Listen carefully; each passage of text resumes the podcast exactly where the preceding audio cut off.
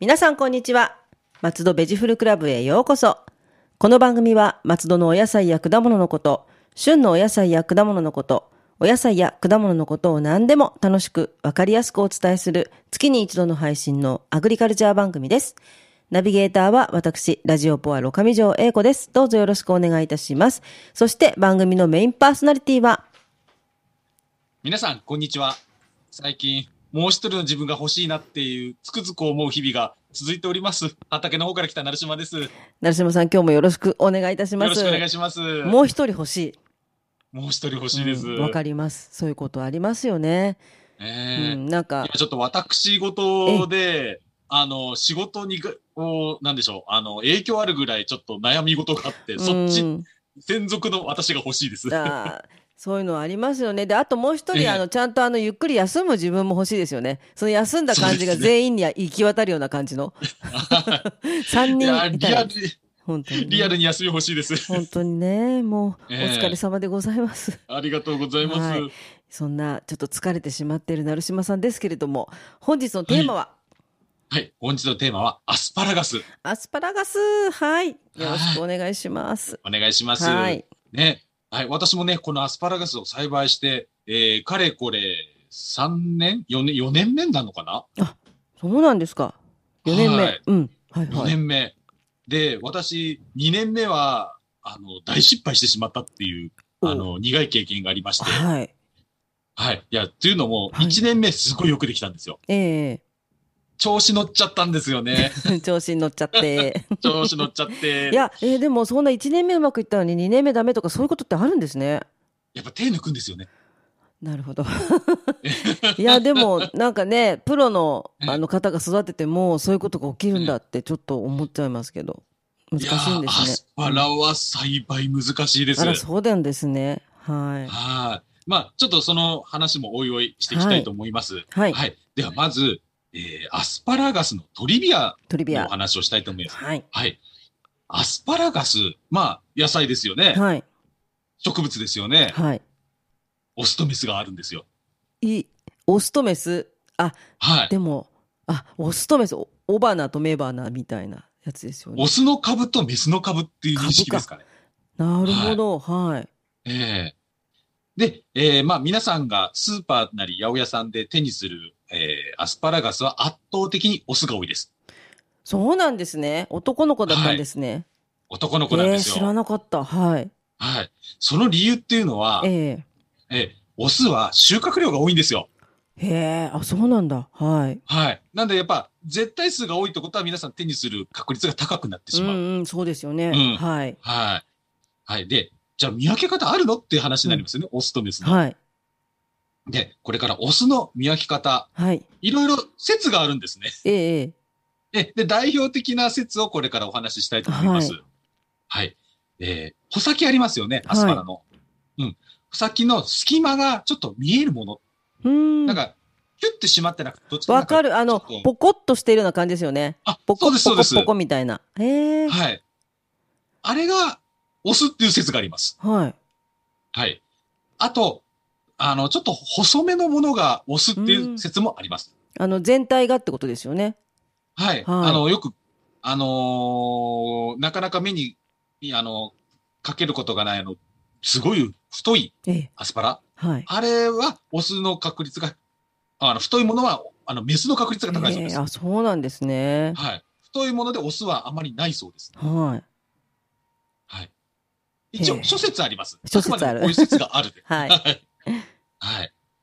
じゃあ、メスはどうなのって言ったら、まあ、オスの反対と思っていただければと思いますっ。ていうことは、穂先が、はあの、はい。ボコボコしてなくて、はい。太いって感あじでのすかね。キュッと締まっていて、太いものですね。へえあ、そうなんですね。はい。うーん。でオスよりも甘いっていう説があります。甘み。あ甘みが。だからなるほ食どべてみたらっていう。あ、あんまり、甘み なるほどね甘み。あんまり気にしたことなかったですけどね。なんか、アスパラってあの、いわゆるアスパラの味っていうのが、甘さがあんまりあるような気はしてなかったんですけど。なるほど。はいやあの、今度、チャンスがあれば。、えあの、取り立てを食べていただけるえ。と、はい。何もいらないですよあ。調味料。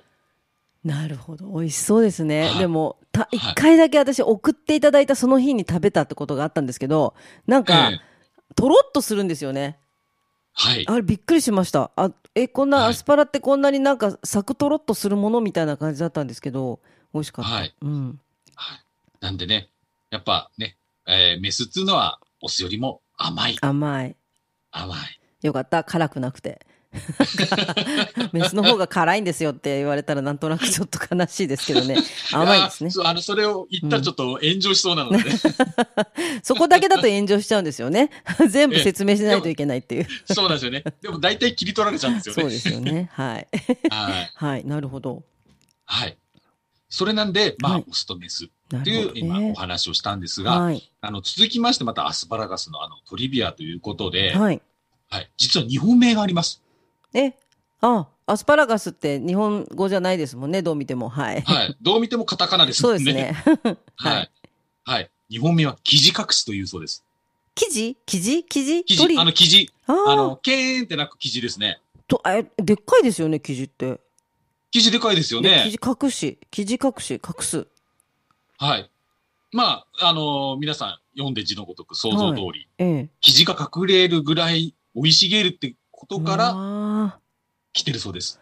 ーなるほど。生い茂っはてい生地が見えなくなるぐらいっていうことですね。はあのー栽培してる我々だったらすぐわかるんですけど、あ、はい納得って言うんですけど、はい実はあのアスパラ、はいあれ、ね大体2、30センチで切ってるんですけど、ええ。あれ、ほっとくとはい2メーターぐらいまでなります。えー、そんなにそんなにです。すごい。へえ。びっくりです。なんとなく、あの、ちょっとこう、なんて言うんだろう。短いのがいっぱい生えてるってイメージだったんで、生い茂るんですね。だからちょっとやぶのようになりますよ。へえ。あの、アスパラガスの畑。すごい。なるほど。ははいい。はい、はい。そんぐらい生い茂る、生地、生い茂るから生地も隠れてしまう。うーん。ほんで生地隠し。はい。はい。で、なんでまたその生地隠しとかって、うんなんかちょっと情緒あるような言い方してますよね。そうですね。ちょっとなんかあの、季語になりそうな感じですよね。 感じですよねはい。あの、もともとはい観賞用として、江戸時代にオランダから来たそうです。へえ。だから観賞用っていうと多分あれですよね。お金持ちのお庭かなんかうんにうん植えて、うん、あのー栽培してたら、生い茂ってしまって、うん。で、うん、飼ってた生地が隠れちゃったみたいな感じなんでしょうね、きっと。なんかそういう優雅な感じですよね。はでも誰か一本折って食べたんでしょうね。い。いや、茹でそてれはみ たと。そうじゃないのかな。あの、食さ、日本で食されるようになったらやっぱ明治以降だそうです。割とじゃあ、もう最近ですね、本当に。最近なんですね。たおそらく私のこれはあの推測なんですが、あの明治以降になるとあの西洋のあの食文化っていうのが入ってきて、あ、アスパラ食えるんだっていうあ感あ。。じだったと思うんですよね なるほど。見てただけだったけどっていうことですよね。はいへええ。えはい。はい。そんな感じで、はい、はいアスパラが、あの、江戸時代に来て食べられたのが明治以降というう、ん比較的新しい、日本にとっては新しい野菜だと。そうですね。はい。はい。でね、あの、その、アスパラ、今度は日本を飛び越えて、はい。古代ヨーロッパでのはい。話をいたします。はい。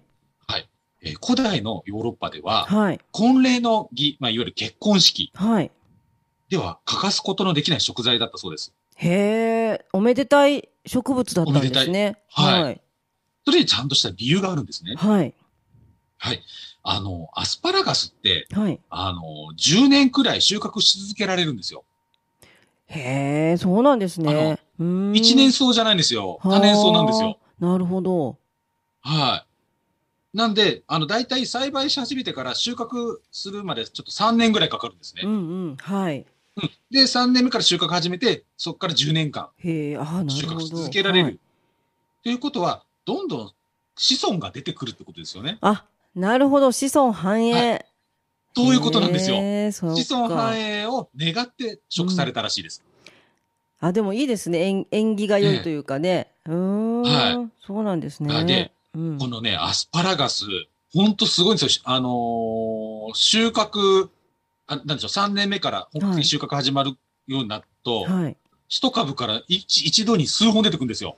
おや、それはすごい。ははい。い。で、ピークになると、あのー朝と夕方二度収穫してます、一日で。え、なんかすごい、いい、いい、いい子ですね。 なんか、いい子ですよね。ザックザック出てくるんですね。うん。コスパコスパ最高です。本当ですね。はい。ええはい。なんでやっぱりね、そういうのもあって、子孫繁栄っていううんのもあったのかもしれませんなねる。ほどですね。ははい。はい。でもね、こんないいことばっかりのアスパラガス。はい。はい。日本で、あの、10年もし、あの、栽培し続けるうん。には、ちょっとあの、ビニールハウスなどの施設が必要になってしまうんですね。あ、もしかして古代ヨーロッパは雨がそんなに降らなかったんでしょうかね。あ、あのですね、あのー、アスパラガスって湿度に弱いんですよ。うん。ええええあ、そっか、日本は湿気多いから。そうなんですなよ。るほどあっちのヨーロッパの方って、うん。比較的乾燥してますそうよでね。すよね。はい。はい。はい。ね。で、な、その、やっぱ湿度、雨とかにも弱いんですよ。うんうんうんなんで、雨よけが必須なんですね。うん。はい。なるほど。はい。なんだけど、雨に弱いくせに、実はええ、すごい、うん、めんどくさいやつで、は非常に水分を好みます。 い。なんかちょっと、うんいや、いや、飲みすぎちゃうんですかね。 好みすぎ て。えへえ。えなんでしょう、あの、濡れたくはないけど、潤いは欲しいわ、みたいな感じですよね。あーなんか降ってくるとごくんごくんごくんごくん飲んじゃって、ダメになっちゃうんですね、ええきっとね。はい。ええなんでね、露地栽培は非常に手間がかかります。そうですね。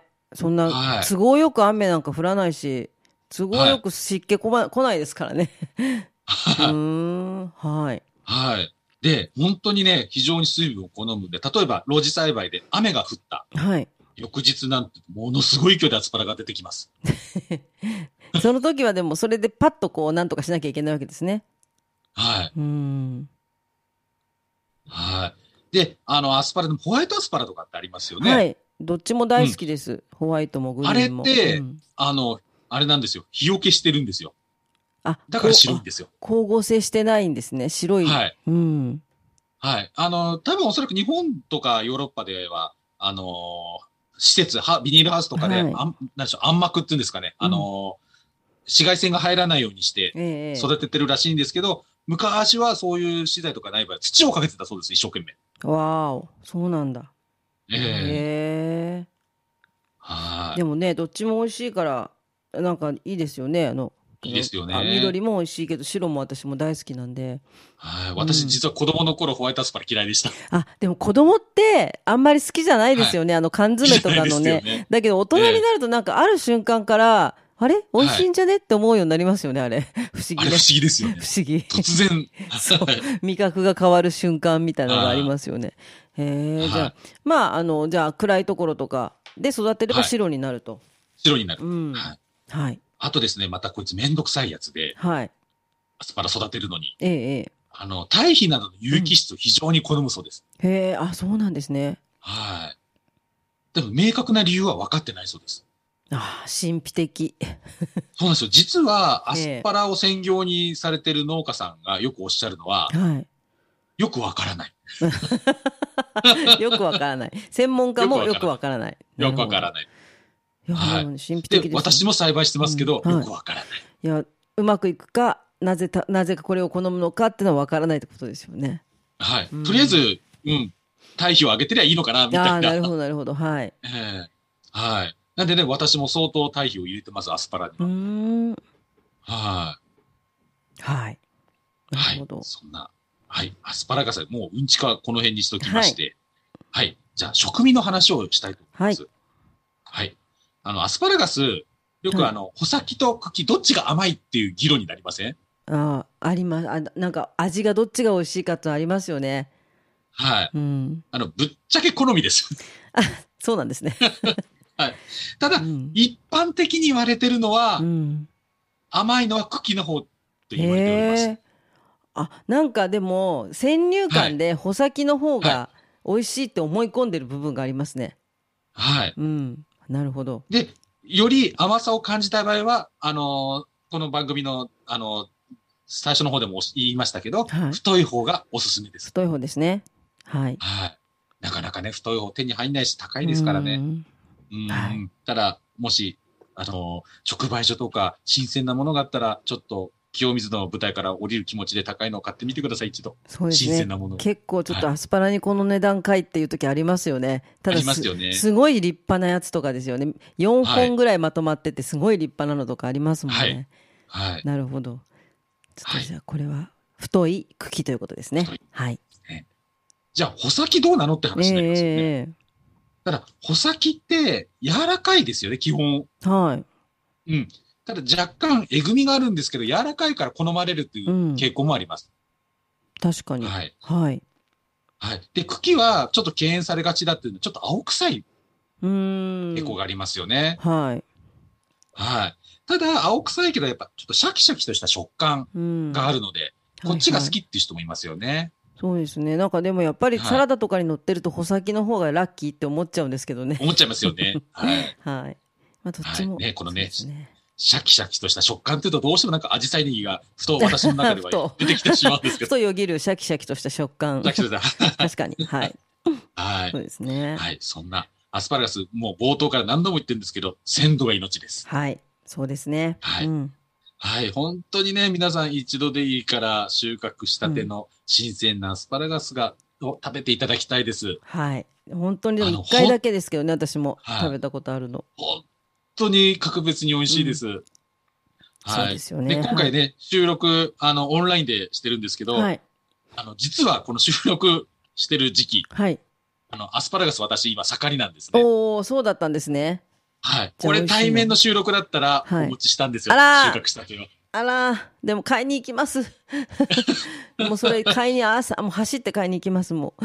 そうなんですね。もうね、ええはい。できればね、食べていただいた、いたいただき、すいません、ローリツがはねい、いや食べてでもいただきたいんですけちど、ょっと食べたいので、で、なかなかこの取り立てを買えるっていうのも、あの、やっぱり、成島さんみたいにプロの方が育てたところで買いに行かないと、スーパーのは本当にどれが取り立てなのかわからないし、 なんか、はいそうですよね。うん。まあ、あのー判断としては切り口を見るぐらいしかないですよね。あ、切り口わかります。なんとなく、はい竹のようになっちゃってるやつありますもんね。はいありますよねパサパサパサの。はいはい。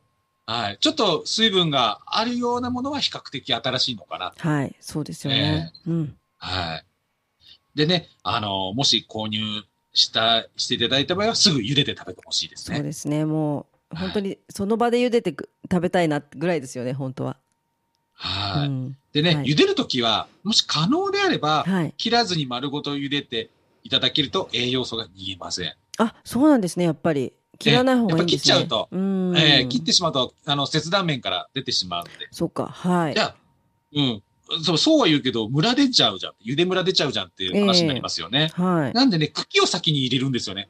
うんうんうん。そうですねうんう。ん硬い方からというか、はい。はい。うん。で、ちょっと時間差で先に入れるっていう風にすれば、茹でムラができませ。うんん。はい。うん。でね、あの、茹で上がったら、あの、冷水に、あの、し浸して、はいしまあ、さっとですけど、締めるとなお、美味しいあ、感じまじゃすあ一ね。回、あれですね、じゃあおかげでほっとくんじゃなくて、ちょっと水で締めた方がいいんですね。えーの方が、わた、私、あくまでも個人の感想ですけど、うんあ美味しく感じます。ええ美味しそうだかえらえやってみたいと思います。はい。はい。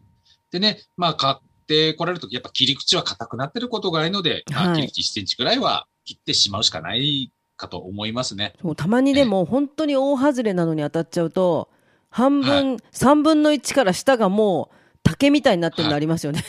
なんあか、ありま すね。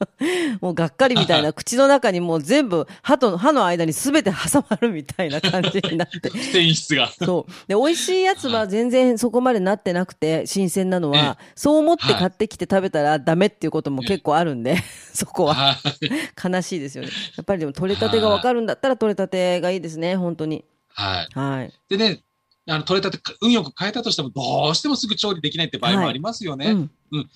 そういうときは、ラップに包んでいただいて、はい。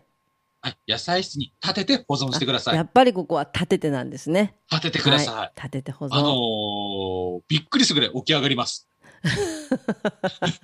でも、そうですよね。うん。はい。立てて保存。これ大事ですね。うん。大事です。はい。はい。そんなアスパラガス、はい。これ、栄養満点なんですよね。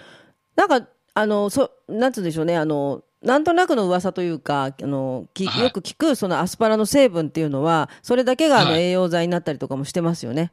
はい。はい。まあ、皆さんね、よく知っている方もいらっしゃると思うんですけど、うんアスパラギン酸、はい。アスパラギン酸。はい、が、あの、含まれてる。はい。このはいアスパラギン酸、疲労回復に効果があるそうです。あやっぱりあるんですね。アスパラギン酸は疲労回復。じゃあもうはい食べて疲労回復ですね。うん。はい。やっぱりね、この時期って、はい。あの、新しい環境だったり、急に寒さから暖かくなったりとか、やっぱ、あの、温度変化がはい激しくて、どうしても体力が落ちてしまいがちな季節ですよね。うん。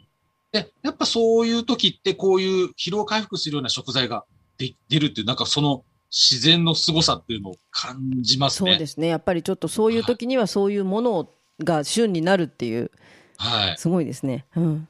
はい。で、 まあ、ちょっと、あのー話が逸れてしまうんですけど、アスパラ、私も、あの、売れなく、売れないような B 品、結構食べるんですね。はい。はい。あの、おしっこがアスパラ臭くなることがあるんで すよ。なんかそれ聞きましたね。前にも教えていただいたような。で、私もはちょい。っと気,、前も、そう気にしてみたはらい本当にそうで した。はい。なんとなく。 うん。ただ、これ、人によるらしいです。え、そうなんですね。らしいですよ。なんだあろう。のーうん、私がちょっと、あのー好きでよく聞くラジオのパーソナリティだと、はい TBS の安住さはい。ん。うん。あの人もアスパラが大好きだそうで、北海道の方です、ね。ラジオのコーナーうんで、うん、このアスパラについて結構うんちこを語ってた回があほうほっうて、はい。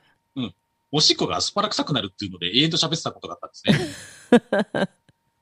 で、その話をした時なんか専門家に聞いたらしいんですよ。はいはい。どうしておしっこが臭くなるとかっええて。ええで、ちょっと理由は私ちょっと忘れてしまったんですけど、あの、全員が全員、あのーおしっこがアスパラ臭くなるわけではないっていうことを専門家の方が言ってた。それがすごく印象にあって。そうなんですね。なんだろうね。ねえ例えば疲労してない人は臭くならないとか、 なんかそういう、なんかあるのかなとかちょっと思ったりしますけど。へえ、じゃあはい体質もあるんですね。あの、かもしれないですね。うーん。はい。はい。ただ、あのー大多数の人は、匂うそうです う。ん。お私も実感しました、それは。はい。はい。ちょっと横道それすぎましたけいえいどえ。はい。あと、えー栄養点というと、ルチンという成分がル含まチン、れています。はい。ね、これは血圧を下げますね。そうですね。ルチン、おはい蕎麦にも入ってますね。それなんかもう、ねあんまり入ってるあの食べ物少ないんですよね。だから、そうなんですよ。よ。割とあ貴重かもしれないですね。うん。はい。我々中高年になるとやっぱ血圧気になりますそんうででね。すね。あのはい。はい。こういうものを食べて血圧を下げるようにしていきたいと思います。はい。で、ね、じゃあどうやって食べるという、これから食べ方提案、はい。はい、したいと思います。はい。えーまず、一つ目は、シンプルに茹でてそのまま、もしくはマヨネーズ。ああ、もうこれもしくは王道塩でですすね。王道。王道です。はい。はい。はい。本当そのままでもいけますし、マヨネーズでもいいし、ちょっとマヨネーズはちょっとって思う方は塩でいただくとか。そうですね。どっちにしても美味しいですね。本当に。はい。はい。あと二つ目は、油で炒めて塩で味付け。ああ、これもまたいいですよね。炒める感じの、あの、ちょっと焼いた感じの香りもいいですよね。うん。はい。はい、続きましては、アスパラベーコンですね。もう、なんでアスパラってあんなにベーコンと仲 いいんでしょうね、本当になん。か良すぎまこすのよね。二つをちょっと出したら、もえう、えもうそれだけでいいよっていうぐらい、最初に組み合わせた人、ちょっと拍手ですよね。本当ですよね。うんよく、よくぞ組み合わせてくれたっていう、本当にでもお酒のおつまみにもなるし、おかずにもなるしっていうとこですよね。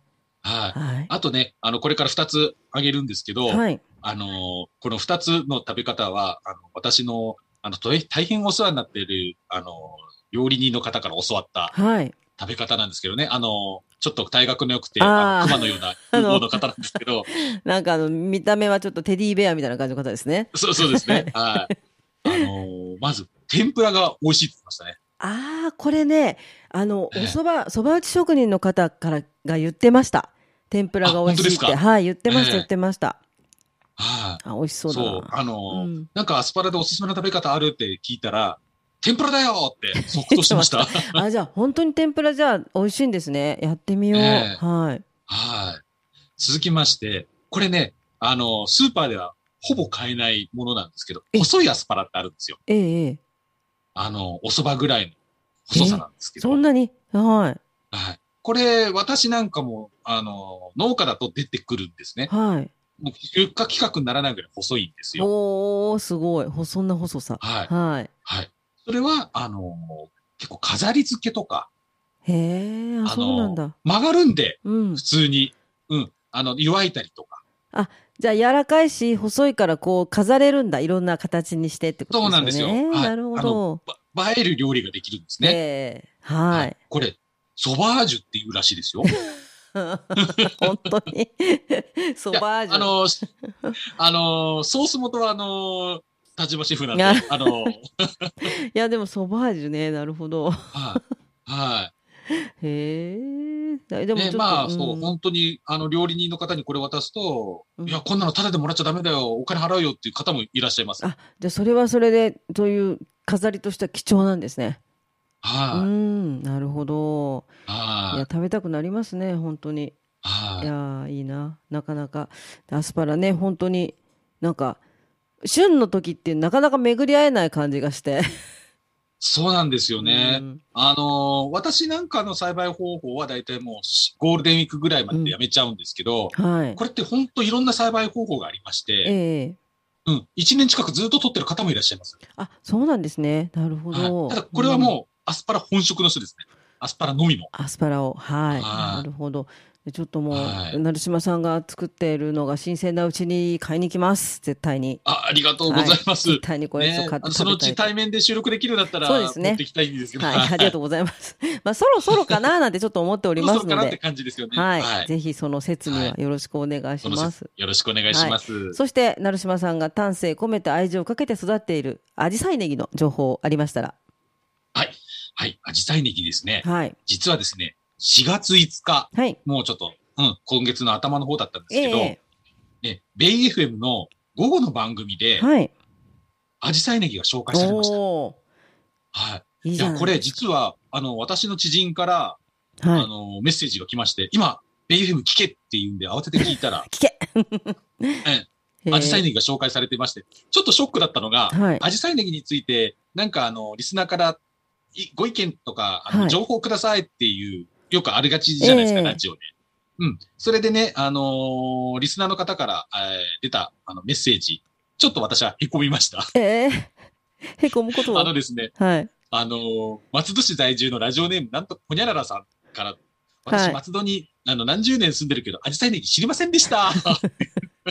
いや、もうでも、こそれをきっかけに知ってもらえればいいですよね、きっとね。ええうんはい。なるほど。いや、私、はいあの、で私事なんですが、実はですね、ちょっと来月、はいジェイコムさんのとある番組に出演させていただくことになりまして、あ、本当ですか、はいおめ、であとうのございこまれす。まだ、まだ誰にもまだ言ってないんですけど、この番組で言っちゃったんですけど、 あ の、その時にあの、松戸の名産っていう話をすることになるんですね、おそらく。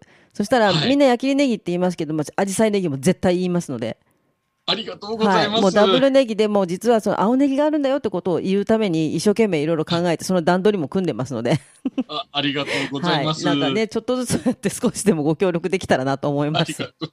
はい。あとですね、あの、まあ、その、やっぱりね、ちょっと、あの、ネガティブな、あの、情報が多かったんで、えやっぱ、あの、MC の方がフォロー的な感じで、はいなんと、あの、アジサイネギは、松戸で有名、つか全国で有名な、あの、ラーメン屋さんで使われておりますってそう言ってくれたんですよ。おえあ、でもそれはすごいですね。やっぱ私もそれ言おうと思ってます。やっぱあそこああのりがとうございま あす。そこのネギはあれだよってことを言おうと思ってるんですけ ど、いやでもは、いそれちょっとすごいいいですよね。なラーメン好きな方にもちょっと耳に残りますね。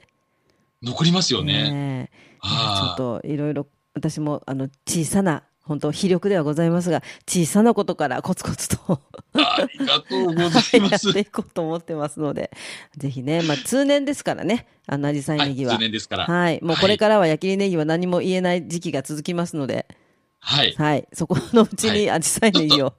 そうですね。あの、はいちょっと休んでいただいてて、そうですねその時にはい。はい焼きネギはちょっとね、あの、休んでいただいて、ちょっとアジサイネギをプッシュプッシュしたいと思いますので、はい。ありがとうございます。ははいい。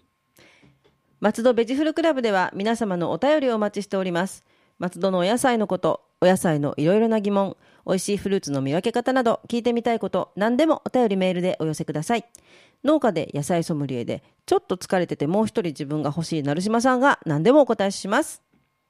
はい。今、もぐろ福蔵が来たら確実にドーンされる自信が ある畑の方から来た成島が何でもお答えします。